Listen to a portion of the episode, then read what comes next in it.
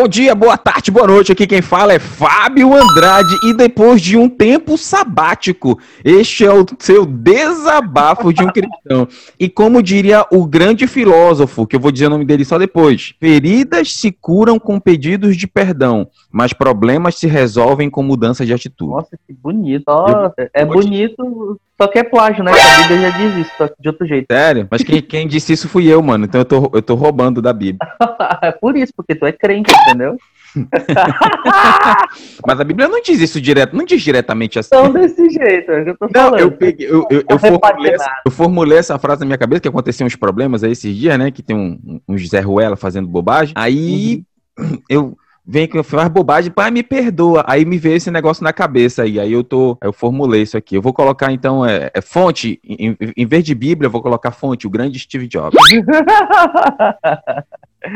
Fala galera, aqui quem fala é Pedro Fandrá e eu ainda tô de férias, então não tive tempo pra pensar em frases, porque eu tô curtindo minhas férias. Ah, não. Então, mano, o, o, tu, tu dizer que não tem frase já é uma frase, mano. E, ó, Pô, pode crer. Acho que eu vou colocar isso na marca registrada. Coloca. Ainda tem mais, assim, você que tá ouvindo a gente, a gente passou, né, o período mais ou menos de, de dezembro aí, de sem gravar nada, mais ou menos, né, um bom período aí de dezembro. Estamos agora de volta e a gente vai começar o ano de 2021 com uma coisa que é interessante. Sabemos, a gente sabe que o ano de 2020 foi um ano bem problemático, um ano complicado, e a gente vai debater agora o seguinte, o que aprendemos com o 2020? Que lições nós poderíamos tirar? A gente vai falar disso. Fica aí, não sai não. Bloquinho de Anúncios!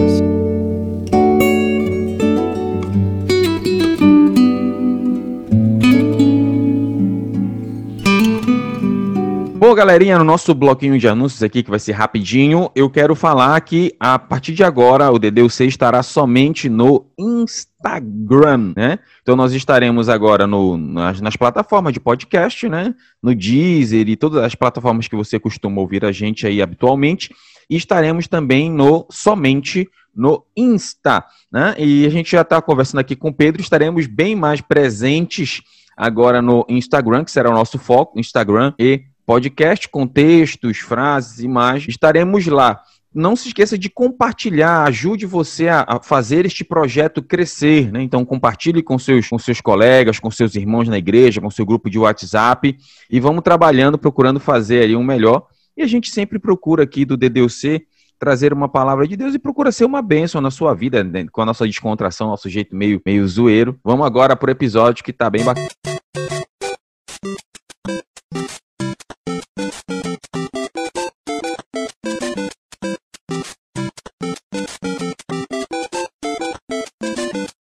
Vamos, vamos. Bom, Pedro, é, Pedro, colegas da bancada, a gente sabe, né? 2020 foi complexo, né? Foi um, um ano bem problemático para a igreja e, e, eu vejo, e, e, Pedro e colegas da bancada, eu, eu vejo que foi problemático, mas não foi tão problemático. Eu, eu, eu, eu não sei dizer eu, eu acho que eu não concordo comigo. Eu não concordo com o que eu vou dizer, mas eu vou dizer. Né? É, eu acho que é interessantíssimo. Eu achei muito interessante o que aconteceu. Porque, por exemplo, quando começou o evangelho, lá no livro de Atos, os apóstolos estavam somente lá em Jerusalém, estavam curtindo a onda ali, claro, sofrendo algumas perseguições e parará e tal, mas o evangelho estava ali. No momento em que se deflagrou a perseguição, e você é o, você é o especialista no livro de Atos, né? No momento em que se deflagrou a, a perseguição, os apóstolos se espalharam por Samaria e por outros locais, ou seja, foi necessário aí uma perseguição para que os apóstolos criassem vergonha na cara deles e fossem fazer alguma coisa, né? Então, é, é, toda essa aflição que teve com o coronavírus veio para trazer um certo despertar para a igreja. Eu acredito que muitos não tenham, não tenham surtido efeito em muitos, mas também eu acredito que veio um despertar para muitos, né? Então, a, a é, esse sofrimento foi importante para a igreja, porque muitas vezes a gente, esse é o meu primeiro ponto, tá? Que eu vou citar. É, muitas vezes a gente aprende quando a gente está no calor da batalha, no fogo. Muitas vezes o sofrimento não faz bem. Se você pegar, você que está nos ouvindo aí, se você pegar o Salmo 119, que é o maior capítulo da Bíblia, e se você for estudá-lo a fundo, a cerne do Salmo é: foi-me bom ter passado pela, pela aflição para que eu aprendesse os teus decretos. Então, o salmista ele trabalha trabalha essa ideia, que muitas vezes a aflição é boa, porque nos permite crescer, se tornar maduro. Eu entendo que toda essa aflição veio para trazer maturidade à igreja. É, daqui a pouco tu já faz teu comentário, Pedro, mas trazer maturidade. Tem um, um, um, lá em Hebreus, capítulo 5, verso 8, diz assim: Jesus, embora sendo filho, aprendeu a obedecer pelas coisas que sofreu. E aí a gente tem que tomar muito cuidado com esse texto, porque tem a ideia de aprender oriental e tem a ideia de aprender ocidental. Tem a ideia, a ideia de aprender que a gente tem aqui no, no Brasil, aqui no, no, na nossa região do planeta, é: ah, eu não sabia e agora sei. Mas a ideia de aprender que a Bíblia fala, que é passar por experiências novas. Então, se fosse traduzir de uma forma melhor, seria Jesus, embora sendo filho, passou por coisas novas, se submeteu a coisas novas, pelas coisas que sofreu, ou seja, trouxe esse aprendizado de passar por coisa nova. Não, do, não que Jesus tenha passado do estágio de não saber para o estágio de saber, como é o entendimento natural que as pessoas têm sobre aprendizado. Então, todo esse sofrimento veio para trazer maturidade. E, e quem entendeu isso e quem se lançou nos braços de Deus nesse ano, com certeza aprendeu aí, teve um crescimento espiritual em relação à maturidade. Pode falar. É, é o que acontece é que, por exemplo, esse texto que tu, que tu mencionou, é, que Jesus, embora sendo é, filho, né, embora sendo Deus, ele aprendeu e tal, é, acho que nem, nem precisava da, da do, da concepção de aprendizado ocidental e oriental, porque a própria, o própria, a própria palavra grega utilizada para aprender ali naquele texto, ela dá a ideia de experiência, ela dá a ideia de, de, de um aprendizado prático e não de um, de um aprendizado intelectual, uh, que é exatamente o pensamento que a gente tem aqui hoje, né? É um, é um pensamento um pouco mais, é, acho que aristotélico, talvez, que é aquela coisa mais é, cerebral, mais mental, aquele trabalho mais intelectual, digamos assim, e não prático de verdade, aquelas reflexões sobre a vida que são importantes, mas muitas vezes são vazias, né, sem experiência. A, Bíblia ela nunca toma uh, o pensamento judeu e, e que portanto é refletido muito na Bíblia, ele sempre toma sentimentos como uh, expressões de ações, expressões de alguma coisa que tu faz. Então, o amor na Bíblia por exemplo, utilizando o amor né, como um exemplo interessante, é que ele nunca é colocado em um contexto somente de sentimentalismo, mas sempre num contexto de ação, sempre num contexto de atitude. É, e Deus prova o seu amor para conosco quando Cristo morreu por nós, quando ainda éramos pecadores. Enfim, qualquer outro texto que, que a Bíblia vai falar sobre amor, ela fala sobre uma atitude, sobre uma ação, sobre alguma coisa que foi feita. Da mesma maneira, quando a gente fala, por exemplo, de aprendizado, tudo o, o, em relação à vida humana, biblicamente falando, ele é sempre no contexto prático de aprendizado experiencial. Sobre a questão de, de da pandemia ter vindo e ter ajudado em termos de maturidade, eu concordo e discordo ao mesmo tempo, porque eu, eu acredito também, e eu tenho uma mensagem, inclusive, no nosso canal do, do YouTube lá, que tá parado, mas tá lá, né? É Desabafo de um Cristão, quem quiser dar uma olhada. Eu não lembro o título agora da mensagem, não lembro. Procura lá, vai ser uma daquelas lá, que tá lá das mensagens que eu fiz durante o tempo que a gente estava fazendo cultos. É, à distância, né? Fazendo os cultos à distância e tal, que o, o isolamento social estava mais pesado, etc. Tem uma da, das mensagens que eu prego lá para a igreja que é falando exatamente sobre se o coronavírus ele é um sinal do fim dos tempos, né? E a minha a minha a minha conclusão ali é que não, não é, mas ele é um sinal de outra coisa. E aí eu provo biblicamente isso, eu não vou fazer isso aqui agora, senão vai ficar muito longo, mas a minha conclusão é que não é um sinal do fim dos tempos, mas é um aviso, como tantos outros que já aconteceram na Bíblia. Na, na, na Bíblia, não, perdão, na história da humanidade, né? Uh, como outras guerras, guerras e, tipo, Primeira Guerra Mundial, Segunda Guerra Mundial, gripe espanhola, etc. Isso, to, todos esses momentos são momentos de aviso do, uh, de Deus para que a igreja se mova, para que a igreja faça alguma coisa, para que a igreja é, é, tome vergonha na cara e para que as pessoas que ah, ainda não viram o Senhor como seu Salvador se arrependam também. Então são sinais que Deus lança para que isso aconteça. Tem toda para quem tá, ah meu Deus, de onde tu tirou isso? não tirei das vozes da minha cabeça, tá? Vai lá na mensagem, escuta, porque é, tem toda a argumentação bíblica lá. E nem tirou da Deus é. eti Neus Etióquia. Pode crer. Então, Uh, tem toda a argumentação lá. Então eu acredito sim que é um aviso, eu acredito que é um chamado, é, biblicamente falando isso, eu acredito que é realmente um alerta, mas eu sinceramente acho que não deu muito certo. Eu acho que, é, eu, acho que eu, eu, eu, eu tô é assim... falando da, da, eu tô falando da minha realidade, da minha, do, do, que eu consigo enxergar. Ah, entendi. Entendeu? Do, do Porque, teu... assim, no, da minha bolha, no caso, né? Da minha bolha. Entendi. Agora sim, tu, então, tu dentro... explicou melhor, da tua bolha. Exato, dentro da minha bolha, das coisas que eu conheço, da, da, das, das, das experiências pessoas. que eu vivi, das pessoas que eu conheço, das pessoas que eu vi, etc, etc, das igrejas que eu acompanhei, cara, sinceramente não vi uma mudança expressiva, né? Lá na igreja que eu pastorei, a gente fez algumas mudanças em termos de trabalho social, é, trabalho social interno, tá? Para os irmãos da igreja, porque tem muitas pessoas pobres lá na minha igreja, né? Que não tem tantos, é, tantos recursos e tudo. Acho que pobre não é bem a, não é bem a palavra, mas que não e tem. Tem pessoas com poucos recursos financeiros. É, isso, exato. Então a gente fez um, uma mudança de estrutura financeira na igreja para poder ajudar as pessoas, é, essas pessoas, né? E tal. Fizemos algumas mudanças também para poder conseguir alcançar pessoas de fora em termos de auxílio social também, né, que tinha muito, muita necessidade esse ano é, que passou de 2020, mas eu, eu confesso que faltou, por exemplo, atitudes em termos de evangelização, até porque a gente não podia, né, porque não podia estar andando por aí, a gente era multado, mas faltou, assim, essa, esse ímpeto de entender que vidas estão se perdendo e com vidas estão se perdendo, almas estão se perdendo também, então a gente precisa pregar e alcançar mais a, a, a, as pessoas, né, através da pregação da palavra. Na minha, eu, é um, um, um pecado, confesso, meu aqui, e uma observação da realidade que eu enxerguei nas outras igrejas próximas também. Eu também não vi uma mudança tão, tão expressiva. Cara, eu nunca esqueço. É... Para você que está ouvindo a gente agora, eu sempre, vira e mexe, eu estou procurando falar isso para as pessoas não acharem que a gente surgiu um dia desse, né? O DDUC está aqui desde 2011, tá no cenário, né? É. Desde 2011. Nós estamos aqui há quase 10 anos, né, no, no podcast aqui. E, e é, é interessante o seguinte, eu nunca esqueço de uma entrevista que eu fiz com o presidente da igreja cristã do Brasil, a Igreja do Véu, lá em Marabá. Né? Então, estava no carro com ele, estávamos discutindo questões bíblicas e, e paz, meus senhores, é, basicamente todos os assuntos bíblicos que discutimos, nós tínhamos a mesma visão teológica. Né? Eu, é, alguma questão de é, usos e costumes, a gente discorda,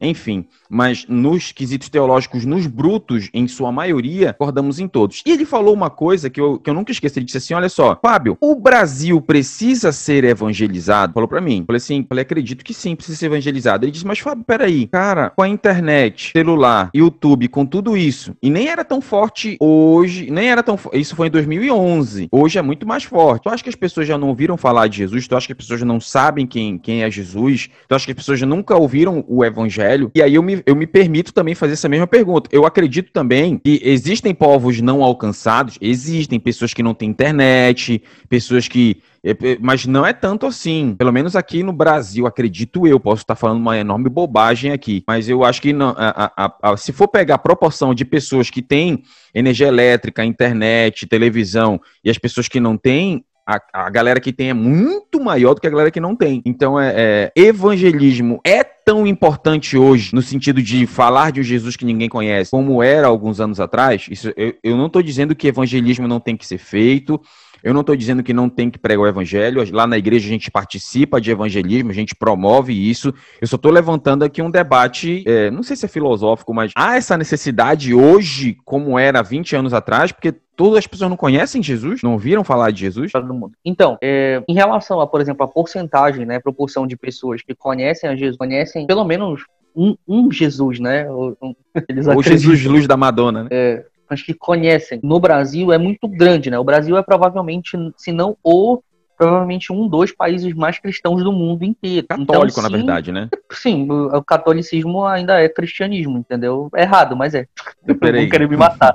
Vão querer me matar. Mas enfim. É, enfim, é isso. E pronto, tá acabado. É, o catolicismo ainda, ainda é cristianismo, entendeu? Então, o, o Jesus, entre, é, entre algumas. Eu te entendi. Se tirar, essa, se tirar essas questões teológicas, quem, o catolicismo acredita em Jesus, então seria um cristianismo. Tirando sim, essas coisas teológicas, essas, é, essas continua, aí. É, o que eu quero dizer é que é o seguinte: se o Brasil é um dos países mais católicos do mundo, portanto, um dos países mais cristãos do mundo, então a maioria da população pelo menos sabe quem é Jesus, certo? Então conhece mais ou menos o, do que, é a mensagem. Mas qual que é o problema e que eu vejo que há a necessidade de, de, de evangelização da maneira correta? Porque o pensamento anterior de evangelização era de espalhar o conhecimento da palavra, fazer com que Jesus fosse conhecido. O pensamento que a gente tem que ter hoje, nos nossos dias, em termos de, de evangelização, é fazer com que o Jesus certo seja conhecido o evangelho Entendi. correto seja conhecido, é porque o, o, a imagem que as pessoas têm de Jesus hoje,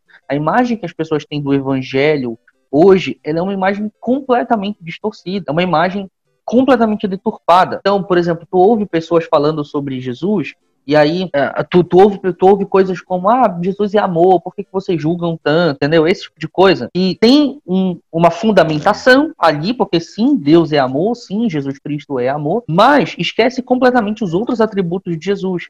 E aí, qual é o maior problema para nós cristãos hoje e que eu, sinceramente, ainda não sei como resolver, se é porque se eu soubesse, eu já tinha escrito um livro sobre, mas o maior problema pra gente hoje, como cristãos, é enfrentar o relativismo que a gente vive hoje na nossa na sociedade. O que acontece? A gente, por exemplo, vai falar para alguém. Isso é um negócio que eu escuto o tempo todo, principalmente nos artistinhas que aparecem aí na, na televisão. O cara chega e fala assim: ah, não, tem umas coisas da Bíblia que eu acho interessante. Então eu tomo aquilo que eu acho legal, e aí eu tomo para mim, e aí eu vou fazendo um, né, um, uma mistureba do que eu acho legal do budismo, do que eu acho legal do cristianismo, do que eu acho legal não sei do que, não sei do que. E aí as pessoas criam um Deus para si, entende? Porque construíram um ídolo que é baseado numa amálgama de um monte de coisa que eles acreditam que acham interessante, entendeu? E esse não é o, não é o Jesus verdadeiro, não é o Jesus que a gente prega, saca? Então esse para mim é o maior desafio, porque aí a, a gente olha para a Bíblia e vê nela um todo coeso, onde a gente não pode abrir mão de uma linha sequer, de uma letra sequer, mas as outras pessoas não enxergam dessa maneira. Elas enxergam um livro de sabedoria qualquer e que eu posso tomar aquilo que eu acho mais interessante, porque o meu Deus sou eu mesmo e eu que escolho aquilo que é melhor para mim. É meio maluco isso, e até é, é, se você for olhar, antigamente a gente pregava para não cristãos, né, falando de um Jesus que para muitos era desconhecido. Só que hoje a gente tem que pregar a verdadeira verdade. Parece até meio redundância subir para cima, descer para baixo, mas a verdade verdadeira para crentes, cara. E como se tem... não fosse o bastante, a gente ainda tem que lutar também contra é, teologias distorcidas, como o que a gente falou um tempo atrás sobre a teologia do coaching, né? É, tem, que tem grandes expoentes aí falam aquilo que as pessoas querem ouvir, e aí quando a gente diz aquilo que elas precisam ouvir, né, aquilo que elas querem ouvir, elas não escutam, porque não faz sentido, não é bom, não é palatável. Então quando a gente diz, assim, olha, é, nós somos todos pecadores e a gente precisa de redenção, ou então nós somos pessoas ruins, a gente não é uma tábula rasa, ou então a gente não é um, um, ser humano bom e corrompe a gente a sociedade. Não, quem corrompe a sociedade é o próprio ser humano, porque aquilo que contamina o homem não é o que entra, mas é o que sai. Né? Quando a gente fala esse tipo de verdade, as pessoas não aceitam. Por quê? Porque não é interessante para elas. Porque é, existem outros mestres que falam aquilo que é bonito para elas ouvirem, aquilo que agrada aos outros. É, tem um pregador aí que senta como se estivesse num teatro, faz um negócio assim ah, meio não é bonito. Um, não, mano. Tem um monte. Ah, não sei o que, fala, faz caras e bocas e prega o evangelho. É, é. é. Cara, é, isso é um debate interessante até pra gente fazer um cast, reunir a galera toda e falar sobre é, evangelismo. Acho que é um, um tema aí pra gente gravar Pode com ser. o Josué, com o Di, com, com o Ré da galera, que eu acho que vai ser bem interessante. Outro ponto aí que eu, a gente falar sobre isso agora, uma das coisas que a gente aprendeu em 2021 é que Deus sustenta a igreja. Né? Deus é o Deus que nos sustenta, porque teve muitas pessoas que tiveram. É, é, a sua renda nerfada, assim, né? Renda, perderam o emprego. E eu vi muitos relatos de pessoas que, mesmo sem emprego, sem auxílio, sem nada, Deus providenciou. Né? Então, é, a, na minha concepção, 2020 veio para nos ensinar que não importa se a gente tem dinheiro ou não. O que, que a gente nunca pode esquecer é que temos sustento é porque temos um Deus que nos sustenta. Assim como Deus mandou os corvos alimentarem Elias lá no Ribeiro de Queri, né, lá em Reis, né, é engraçado que Deus mandou corvo levar carne e pão. Corvo, corvo é um animal que come tudo. Né? Então é como, se de, é como se você mandasse o ladrão depositar dinheiro no banco. Né? Foi isso que Deus fez, mandando o corvo alimentar Elias. Então é, é, é, é Deus mandou a fonte mais improvável. Deus ele é um Deus que cuida de nós. Né? É, olha, para você ver, na mesma história de Elias, ele mandou os corvos alimentar Elias, e Elias bebia água do ribeiro. E depois, quando o ribeiro secou, ele disse assim: Elias, faz o seguinte, eu vai lá para Sarepta, que eu ordenei uma viúva. É mais doido ainda. Se você estuda um pouquinho da Bíblia, você vai ver que a viúva era a figura mais eh, miserável, uma das, eh, com todo, assim, não entenda errado o que eu vou dizer, mas a situação pior, uma das piores situações era da viúva, porque a viúva não podia trabalhar, a viúva era uma mulher, mulher não tinha avó, não tinha nada. Então, se a viúva perdesse o marido, se o marido tivesse dívida, a viúva tinha que vender os bens e vender até filho para pagar a dívida do marido morto. Então, era a fonte mais improvável. Depois do corvo, era viúva. E Deus usou fontes improváveis, ou seja, Deus dizendo: ei, você não tem que prestar atenção de onde vem o sustento, tem que entender que eu que sou Deus sustenta. Então Deus ele, ele trouxe trouxe essa reflexão para a igreja, pelo menos veio muito forte pra, na minha para mim isso que Deus é um Deus que me sustenta, é um Deus que nos sustenta. Não importa, não importa qual é o intermediário, a fonte continua sendo a mesma, né? Exato. Cara, e é louco isso, porque, por exemplo, esse ano de 2020 agora que passou, para quem tá escutando e não sabe, eu tenho uma empresa de, até então, somente de design e de web design, né? design de identidades visuais e de, de website. Mas aí, em 2020, eu comecei a introduzir um outro serviço, que era estratégia de marca, que é uma outra coisa. Mas enfim, o importante é que eu tenho uma empresa. E até a, a minha empresa, ela começou, começou de verdade, de verdade mesmo, em 2018. É, eu já já estava trabalhando com isso por conta própria já há algum tempo, mas quando começou a ficar realmente sério, CNPJ, etc. Foi em 2018. E 2020, por incrível que pareça, se a gente for fazer uma média anual de faturamento, isso fazer a soma do faturamento inteiro, falei inclusive com o Fábio um dia desse que a gente estava conversando, foi o melhor ano de toda a história da minha empresa em termos de faturamento. Melhor ano. Ah, Pedro, e aí, como é que isso te nos ensina que, que, que Deus nos sustenta, né? Como é que isso confirma aquilo que, que, o Fábio, que o Fábio acabou de falar? É porque, ao mesmo tempo que foi o melhor ano em termos de faturamento geral, ele foi o ano mais volátil de todos, porque enquanto tinha meses que o faturamento estava realmente muito bem e lá no alto, teve meses que eu tinha 600 reais na conta, entendeu? que, tinha, que era de um cliente só que tinha entrado e eu tenho uma mulher e um filho para sustentar, entende? E, e, durante a pandemia, principalmente durante o auge da pandemia lá em março, abril, eu abri mão de toda, eu abri, eu sei, na verdade eu nunca peguei é, nenhuma entrada, nenhum, nenhum dízimo, nem oferta que entra na igreja como meu salário. É só para reinvestimento na igreja, né? Na própria igreja, na igreja que eu pastorei. E eu me sustento através do trabalho da minha empresa. E além disso, todas as ofertas e dízimos durante o auge da pandemia, março, abril, maio, acho que até junho, talvez, eu é, eliminei a, a, a obrigatoriedade de, de, de, dízimos e ofertas na igreja e falei assim, olha, irmãos, vocês não precisam dizimar, não precisam ofertar, vocês pegam esse dinheiro e vocês utilizam para sustento de vocês durante esse período difícil. Então não tinha nem entrada da igreja, não, não tinha nem a possibilidade de eu pensar assim, caramba, tá difícil, vou ver se eu consigo utilizar um pouco aqui do, do que eu posso pegar do, do da entrada da igreja para poder me sustentar. Porque não tinha nem essa possibilidade, entendeu?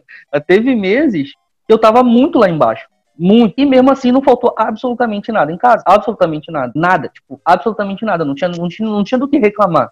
A vida tava boa, entendeu? Tava tranquila. E a gente não tinha dificuldade nem de pagar as contas. Não atrasou nada, entende? Então, eu não sei como isso aconteceu, mas aconteceu. Funcionou. Às vezes chegava, às vezes meu pai, sei lá, dava um tilt nele e aí ele falava assim: Olha, Pedro, acabei de te mandar um dinheiro aí. Ou então, às vezes tinha algum irmão que ia lá em casa levar alguma coisa para mim. E foi isso, cara. E foi assim, funcionou muito bem. Graças a Deus, Deus tem sustentado até hoje, tem recuperado. É, agora, expandindo um pouco o pensamento, é, eu vi, eu vi a pandemia como dentro daquela questão do alerta de Deus, mas também para as outras pessoas, né? Não somente sobre espiritualmente falando, mas sobre o quanto as pessoas precisam tomar vergonha na cara, entre aspas. Porque eu vi, por exemplo, muitas empresas que estavam, eu falando aqui da, da minha realidade enquanto empresário e que presta serviço para outras empresas, estavam inertes, vivendo a vida e aí se tocaram que precisava fazer alguma coisa, entendeu? Caraca, né? Chegou aqui, água bateu na bunda, como diz o papai, né? Chegou aqui, ficou difícil aqui na pandemia, então vou dar um jeito, vou resolver alguma coisa. Serviu de alerta para todo mundo. É meio maluco, né? Porque a pandemia, já estamos caminhando aqui pro final do episódio, mas a, a, tem uma, o Dr. Taleb, eu, eu gosto muito dele, para mim é um dos, um dos grandes gênios, assim, que eu já, que eu já li sobre, né? Nassim Taleb, vira e mexe eu falo dele tanto aqui na, no podcast como na minha vida profissional barra intelectual. Ele tem uma frase que eu acho interessante, ele diz assim, não sabemos que não sabemos o que não sabemos. Olha a loucura, não sabemos e não sabemos o que não sabemos. Traduzindo de uma forma mais, mais simples, muitas vezes tem coisas que a gente não sabe e a gente não tem conhecimento que não sabe essas coisas, entende? Por exemplo, e o que, que eu tô querendo falar com isso? O futuro, cara. Uma das coisas que 2020 nos ensinou é Isaías 40, 41, ou seja, só Deus sabe o futuro. Porque eu lembro, eu falo isso aqui, em janeiro eu estava fora, em janeiro de 2020 eu não estava aqui no estudar fora e eu estava esperando a, a minha defesa. Eu passei praticamente o mês de janeiro todo é, lendo, esperando a data da minha defesa. E, e, assistindo jornal. Eu não gosto de jornal, eu acho que jornal, eu tenho a plena certeza que jornal emburrece as pessoas, mas é, como eu já tinha lido meus livros, lido a Bíblia, lido meus livros, não tinha nada para fazer, é, vou assistir jornal. Tipo, era o único, o único canal que tinha brasileiro era jornal. Aí eu queria ver alguma coisa aqui do Brasil. Então eu tava vendo jornal tanto brasileiro como jornal internacional, horas a fio em janeiro, e nenhum falou nada de corona. Nada. O janeiro todinho. Então, eu, eu, pesquisando no New York Times, eu sempre leio em New York, é o país, essas, essas fontes, assistindo jornais brasileiros e internacionais e nada. Quando chega março, eu lembro muito bem, eu estava dando aula na universidade e a coordenadora me falou: Fábio, a gente precisa fazer um negócio até amanhã. Eu falei, mas por que tem que fazer isso? Não, tem que fazer até amanhã. Aí todos os professores fizeram umas coisas que foi dito pela coordenação e no outro dia chegou a notícia, ó, as aulas foram suspensas por causa do coronavírus. Eu falei, é, caramba, como assim? É? Então, é, é, só Deus sabe o futuro. É a coisa mais importante que a gente tem que guardar do ano de 2020. Então, Deus é o único que vê além. Então, nos, nós devemos simplesmente confiar nele, né? Aqui quem fala é Fábio Andrade e só Deus sabe. Eu acho que para encerrar, talvez a, a maior lição que eu tirei de 2020, pandemia e etc. toda, foi eu, eu, preciso e eu sempre precisei porque eu sempre fui muito eu sempre fui muito controlador. Eu, ainda sou muito controlador. Então, eu gosto de tudo ter devidos lugares. Quando a minha caneta sai do lugar lá que eu deixei eu fico revoltado entendeu? Então eu, eu gosto de sabe tudo muito certo isso se chama aí, ser organizado viu meu jovem? É mas eu cara eu me conheço eu sei o nível de controle que eu, que eu, que eu sou entendeu? E organização é uma coisa, eu sou meio doente. Mas enfim, o que eu quero dizer é o seguinte: é... então, acho que a maior lição, na verdade, que eu aprendi em 2020 é que eu nunca vou conseguir controlar as coisas. Eu não tenho controle de nada. Quem tem o controle das coisas é Deus. E eu tenho que confiar minha vida nele. Eu posso tentar é, ter o, o, as rédeas da minha vida e fazer tudo. Eu não estou fazendo uma defesa aqui ao deixar a vida me levar, não é simplesmente isso, entendeu? Mas a questão é, mesmo tendo todo o controle que é possível se ter, a gente precisa entender que no final das contas o controle real de todas as coisas está na mão de Deus. E se está na mão de Deus, está na mão daquele que nos salvou. E a gente precisa confiar não somente aquilo que a gente acredita que é bom entregar na mão dele, mas entregar de verdade tudo, né? A nossa vida e tranquilizar e saber que Deus ele está conosco para todo sempre, como ele prometeu que estaria. Então, quem fala é Pedro Pandrá e que nós deixemos a nossa vida completamente, não parcialmente, mas completamente nas mãos de Deus. Aí, galera. Então, tamo junto. Que Deus abençoe. Fica com a gente até o próximo episódio do DDUC. Valeu!